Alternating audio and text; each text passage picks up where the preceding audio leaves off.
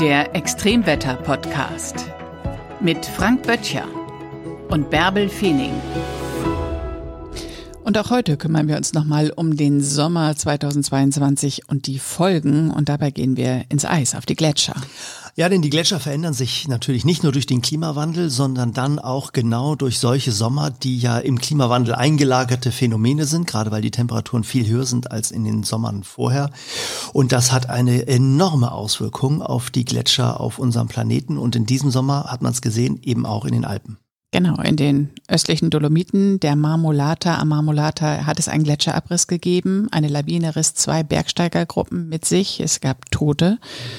Worauf ist das zurückzuführen? Ja, dieser 3. Juli ist tatsächlich nochmal so eine Zäsur für den gesamten Alpenraum. Äh, denn da ist etwas passiert, was wir aus der Klimaforschung eigentlich schon länger erwarten. Nämlich, dass diese hohen Abschmelzraten mit diesen hohen Temperaturen dazu führen, dass die Gletscherspalten sich nach oben verlagern. Und dann kann es eben passieren, dass eine Gletscherspalte einen Punkt erreicht, wo der untere Teil des Gletschers nicht mehr vom oberen gehalten werden kann. Und an solchen Knackpunkten, Kipppunkten, also wo dann der Untergrund ein bisschen gebogen ist, kann es dann eben passieren, dass Gletscher abreißen.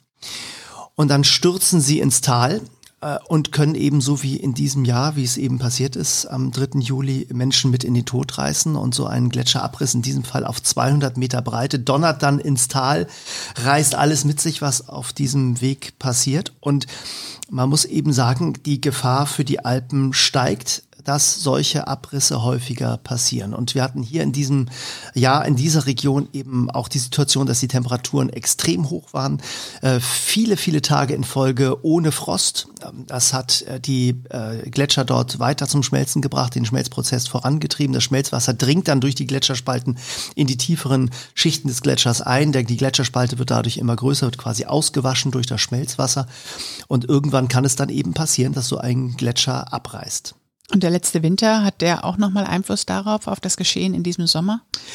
Nein, die Winter sind natürlich genau die Zeiten, in denen eigentlich die Gletscher wachsen. Also das ist eigentlich genau die Jahreszeit, wo man hofft, dass mit viel, viel Neuschnee der Gletscher aufwächst. Gletscher existieren ja überhaupt nur aufgrund der Schneefall- und Taubilanz. Also in der Regel ist es eben so, ein, ein, ein Gletscher wächst, wenn im Jahr verteilt mehr Schnee fällt, als dann als Eis wieder schmelzen kann.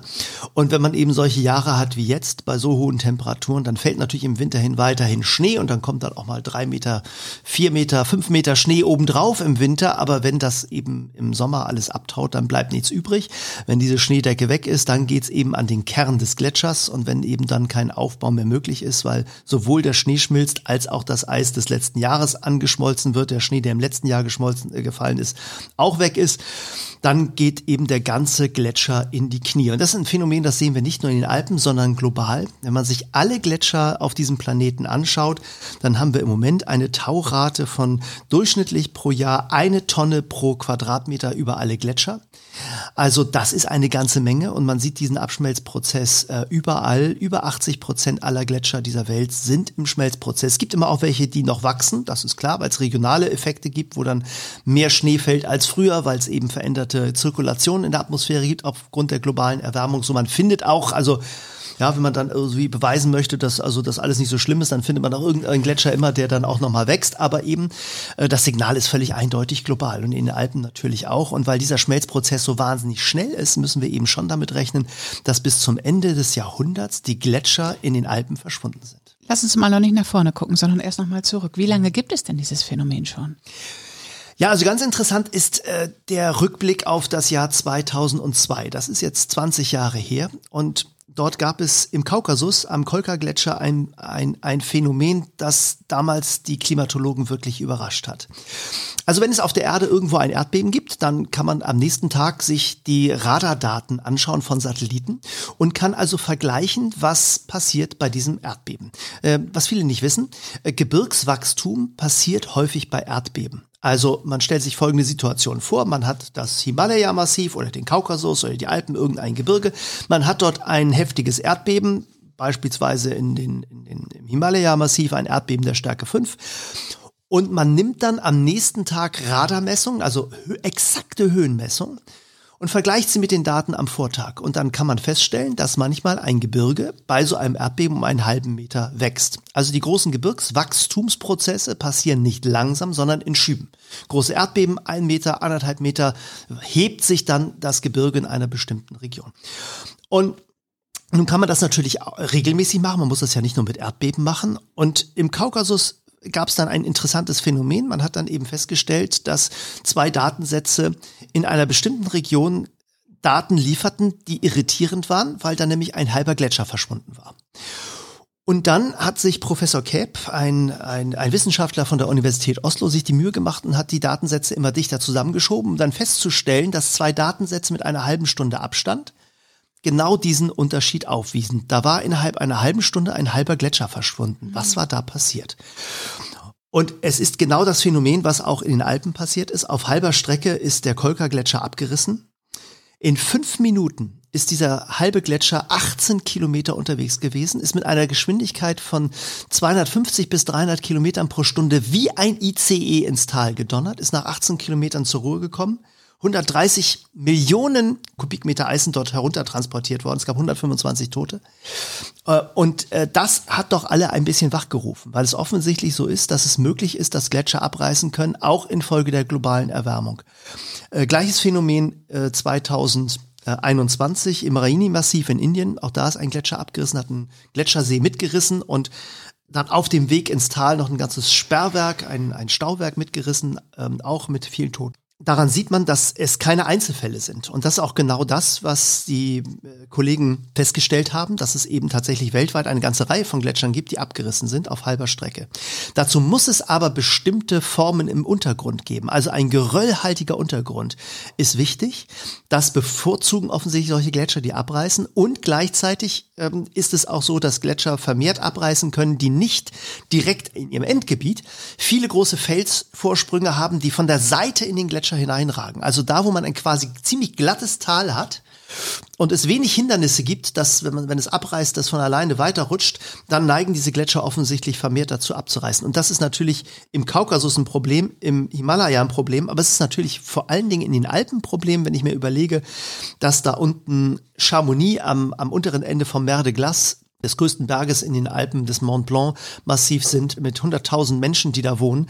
Wenn so ein halber Gletscher da abreißt und ins Tal donnert, dann haben wir da sehr, sehr viele Menschenleben zu beklagen. Die Risiken sind gewaltig. Wir haben jetzt einmal aus meiner Sicht mit dem Abriss in den Dolomiten einmal einen echten Warnschuss für die Alpen bekommen. Und die Aufgabenstellung lautet eigentlich, alle Gletscher in den Alpen dahingehend zu untersuchen, welche Neigung sie haben, abzureißen und wie die Untergründe sind, um dort Risikoeinschätzungen zu machen. Und wir müssen realistischerweise auch sagen, um solche Katastrophen zu verhindern, die Gebiete, durch die diese Gletscher abstürzen können, sind eigentlich keine Gebiete, wo man im Hochsommer bei 30 Grad nach langen Hitzephasen Wanderungen durchführen sollte. Also eigentlich geht es auch um die Fragestellung, ähm, ähm, ob man diese Gebiete dann für Wanderungen im Sommer sperrt, weil das Risiko einfach zu groß wird, dass dort ein Gletscher abreißt. Also ist das Thema eigentlich jetzt erst wirklich hier auch für die Alpen ins Bewusstsein gerückt durch dieses Unglück? Ja, das Thema ist jetzt, glaube ich, in, in aller Köpfe Bewusstsein. Ähm, wir diskutieren das schon seit einigen Jahren. Auf dem Extremwetterkongress hatten wir vor einigen Jahren schon Vorträge zu genau diesem Thema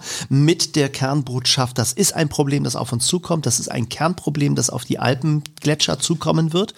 Und jetzt sehen wir genau das, was unserer Erwartungshaltung entspricht. Natürlich ist es, wenn es dann passiert, fürchterlich zu sehen, mit welchen Folgen das passiert. Mhm. Äh, jedes Menschenleben ist eines zu viel, das bei so einer Katastrophe ums Leben kommt.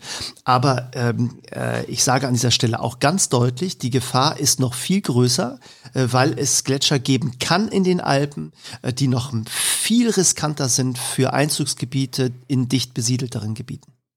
Und es wird sich, das hast du gerade schon anklingen lassen, da habe ich erst nochmal den Blick zurück äh, mhm. eingefordert, es wird sich noch viel verändern in den vor uns liegenden Jahren und Jahrzehnten. Ja, das ist tatsächlich so, vor allen Dingen eben jetzt natürlich mit Blick auf die Gletscher, denn die Gletscherschmelze geht weiter voran. In den Alpen sind fast alle Gletscher in Hochgeschwindigkeit dabei zu schmelzen.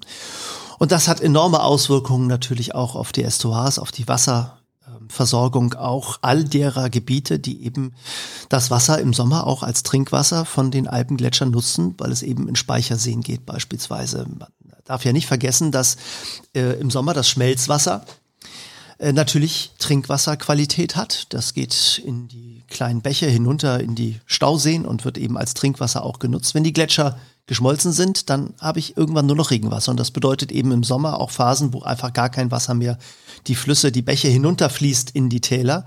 Und das hat natürlich nicht nur Auswirkungen auf die Trinkwasserressourcen, das ist ein großes Thema aus meiner Sicht, sondern es hat natürlich auch enorme Auswirkungen auf das gesamte Habitat. Ebenso natürlich auch die Erwärmung, die sich beschleunigt, wenn die Gletscher erst einmal weg sind. Denn wir haben ja auch noch diese sogenannte Albedo, das heißt die Reflexionsstärke einer Oberfläche. Ein Gletscher reflektiert je nach Helligkeit, frischer Schnee, über 90 Prozent Licht wird äh, reflektiert und damit natürlich auch wieder Wärme, die reflektiert wird und gar nicht erst sich in Wärme umsetzt. Aber dort, wo der Gletscher weg ist, ist der Untergrund dunkel. Und dann habe ich über 90 Prozent der zur Verfügung stehenden Sonnenenergie, die in Wärme umgesetzt wird. Das heißt, der Erwärmungsprozess geht noch schneller vonstatten, denn die Reste der Gletscher, die drumherum sind, schmelzen noch schneller. Also insofern werden wir sehen, mit jedem Quadratmeter Fläche, die als Gletscher verschwindet, beschleunigt sich der Abschmelzprozess. Und dann werden wir irgendwann Sommer haben, wo wir eben Gletscher verlieren, einen nach den anderen. Und dann haben wir im Sommer eben aus diesen Flüssen auch kein Wasser mehr, das in die Täler fließt. Also keine Gletscher mehr, kein Wasser mehr in den Bächen, wahrscheinlich keine Tiere mehr oben in den Alpen, weil wo sollen sie trinken? Ja, das ist natürlich genau eine der ganz großen Fragestellungen. Wie verändern sich die Habitate auch in diesen Regionen? Wir haben ja manchmal so das Bild, naja, da steigen die Temperaturen in den Alpen und dann wandert einfach alles das, äh, was eben bei einem Grad weniger hohen Temperaturen im Mittel 100 Meter weiter nach unten ist. Dann kommt die Erwärmung ein Grad mehr, dann, dann wandert eben alles einen Meter nach oben. Aber so einfach ist es eben nicht. Es gibt völlig neue Zusammensetzungen von Habitaten. Viele Arten können gar nicht so schnell in die Höhe wandern. Die Bodenbeschaffenheiten sind in den hohen Gebirgslagen völlig anders als in den tieferen Lagen. Ich habe völlig andere Zusammensetzungen der Böden mit anderen Nährstoffverfügbarkeiten. Da kommen Arten richtig unter Druck. Ähm, Säugetiere, die natürlich die Bäche und Flüsse auch bei den hohen Temperaturen im Hochsommer nutzen, um zu trinken, werden dann an den Stellen, wo die Gletscher kein Wasser mehr abgeben, nutzen, äh, können das Wasser dann, können die Flüsse nicht mehr zum Trinken nutzen. Das heißt, sie werden nicht einfach in die Höhe wandern, weil da oben natürlich viel weniger Quellen vorhanden sind. Das heißt also, äh, Berggämse, die werden sich alle natürlich völlig neu orientieren und in eine völlig andere Region zurückziehen müssen und damit kommen viele Arten in Flora und Fauna eben tatsächlich wirklich unter Druck. Können wir da noch in irgendeiner Form Einfluss drauf nehmen oder rollt die Kugel? Ja, die, also die Kugel rollt. Es wird natürlich immer wieder versucht. Also wir kennen äh, wirklich aufwendige Maßnahmen am äh, Gletscher der Zugspitze. Äh, dort werden dann weiße ja, ich nenne es jetzt mal Tücher, aber weiße Oberflächen über den, über den Gletscher gelegt, weil man natürlich weiß, äh, weiße Oberflächen reflektieren besonders gut und damit kann man den Gletscher schützen, indem eben das Sonnenlicht, was auf die Oberfläche geht, direkt reflektiert wird. Der Gletscher ist ja eher im Sommer auch grau, also der ist ja nicht glänzend weiß, sondern man erhöht die Reflexion quasi der Oberfläche, indem man dann dort riesige weiße Bahnen äh, drauflegt. Aber äh, man sieht eben auch, es reicht alles nicht. Also man bekommt eben nicht genug Schnee im Winter, äh, um den Gletscheraufbau zu gewährleisten. Es gab auch schon große Projekte, in denen man dann ähm, Kunstschnee drauf äh, bringt auf diese, auf diese Gebiete, äh, äh zusätzlich Eis anreichert. Aber all das scheint überhaupt nicht zu helfen, nicht ausreichend zu sein mit technischen Möglichkeiten. Und wir haben ja noch ein Phänomen, was direkt damit korrespondiert. Äh, wir haben ja auch enorme Prozesse des Abschmelzens des Permafrostes. Also der Permafrost bedeutet, Permafrost heißt permanenter Frost in den Gebirgslagen in großen Höhen. Der Untergrund bietet die Möglichkeit, dass obendrauf eben auch ein Gletscher ist. Aber dieser Permafrost, das permanente Eis, ist eben auch der Klebstoff der Hochgebirge. Äh, das bedeutet, die Steilwände, die da oben sind, die werden zusammengehalten auch von diesem Permafrost. So, das bedeutet, wenn der Permafrost weg ist, dann werden diese Gebiete brüchig. Das bedeutet, im Sommer schmelzen diese Gebiete plötzlich, die vorher mit Eis gefüllt waren. Das ist im ersten Moment vielleicht noch gar nicht ganz so schlimm. Dann wird das dann können natürlich auch mal Geröllabbrüche passieren. Aber viel schlimmer ist es, wenn dann im Herbst das Regenwasser dort hineingeht und das Wasser gefriert. Wasser, das gefriert, braucht als Eis viel mehr Platz als das Regenwasser. Das heißt also in den Spalten, in denen das Eis geschmolzen ist und dann das Wasser wieder gefriert, braucht dieses mehr Volumen. Es bricht quasi, es presst den Fels auseinander. Und wenn ich dann eine Felsspalte habe, die 10 Zentimeter breit ist und die ist dann mit Wasser kräftig gefüllt, bricht auf, dann braucht die plötzlich 20 Zentimeter und dann drückt sich, oder 18, dann drückt sich das Ganze auseinander. Und dann besteht eben die Gefahr, dass wirklich ganze Felswände runterkommen. Und wir haben das eben auch schon in Phasen am Ende von Eiszeiten erlebt, dass auch in den Bergen wirklich halbe Bergflanken abreißen und total donnern können. Also da kommt eben dann gleich das nächste Problem auf die, auf die Alpen zu. Also beispielsweise das Ötztal ist also eines, das äh, hochgefährdet ist äh, für diese, für diese Abbrüche. Und man hat dann eben nicht nur Murenabgänge bei, bei Starkregen, sondern wir haben eben auch eine zunehmend hohe Gefahr äh, der Felsrutschung, der Felsabbrüche äh, durch diese Abtauprozesse. Und äh, wenn man mit der Zahnradbahn mal zur Zugspitze fährt, dann fährt man auch durch Tunnel und kommt dann oben auf dem, auf dem Bahnhof der Zugspitze an. Und dieser Tunnel führt durch Permafrost. So, jetzt schmilzt dieser Permafrost. Was muss man tun? Man muss mit viel technischen Aufwand Kühlanlagen in den Fels hineinbringen, damit dort die Temperatur dann künstlich auf unter Null gehalten wird. Sonst müsste man also da einen komplett neuen Tunnel bauen. Also die technischen Aufwendungen sind groß. Man sieht also, äh, was von außen nach einer optischen Veränderung der Landschaft aussieht, hat dann eben doch auch enorme Auswirkungen in vielen, vielen Bereichen.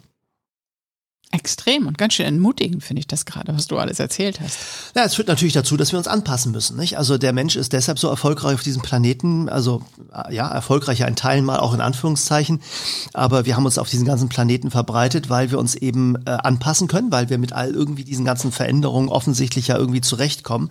Und wir werden ja erleben, dass wir die 1,5 Grad Grenze bei der globalen Erwärmung reißen werden. Da sehe ich kaum Chancen, dass das mhm. noch zu halten ist. Die 2 Grad Grenze wird extrem schwer. Also das wird auch kaum möglich sein. So, das heißt, wir werden große Aufwendungen haben beim Klimaschutz. Wir müssen dieses, ja, dieses Virus äh, Kohlenstoffdioxid in der Verbreitung äh, eigentlich so schnell wie möglich äh, stoppen, damit die Infektionskette des Kohlenstoffdioxids unterbrochen wird. Ich spreche jetzt mal so ein bisschen in bildlicher Sprache des Coronavirus und da wissen wir, wie so ein viraler Effekt funktioniert und das ist genau das gleiche beim Kohlenstoffdioxid, letztlich auch natürlich mit physikalisch völlig anderer Wirkung auf die Atmosphäre. Also da müssen wir ran. Kohlenstoffdioxid äh, müssen wir äh, so, also so schnell wie möglich aufhören zu emittieren. Und wir wissen alle, wie schwer das ist. Und gleichzeitig werden wir uns auch überlegen müssen, wie passen wir uns an diese neuen Gegebenheiten an. Da bin ich sicher, dass das natürlich alles auch gelingen wird, aber äh, es sind natürlich einfach Aufgabenstellungen, die da vor uns liegen. Das Gute ist, wir haben das Klimasystem verstanden, wir wissen, wie es funktioniert, wir wissen, wie Kohlenstoffdioxid wird und das ist eben letztlich auch eine der guten Nachrichten. Das bedeutet nämlich eben auch, wir wissen, an welchen Stellschrauben wir drehen können, damit wir das System so in den Griff bekommen, dass wir auf diesem Planeten vernünftig leben können. Und zwar alle miteinander, inklusive unserer Natur, die uns umgibt. Und dann sollten wir es mal tun. So ist es. Das war der Extremwetter-Podcast mit Frank Böttcher und Bärbel Feening.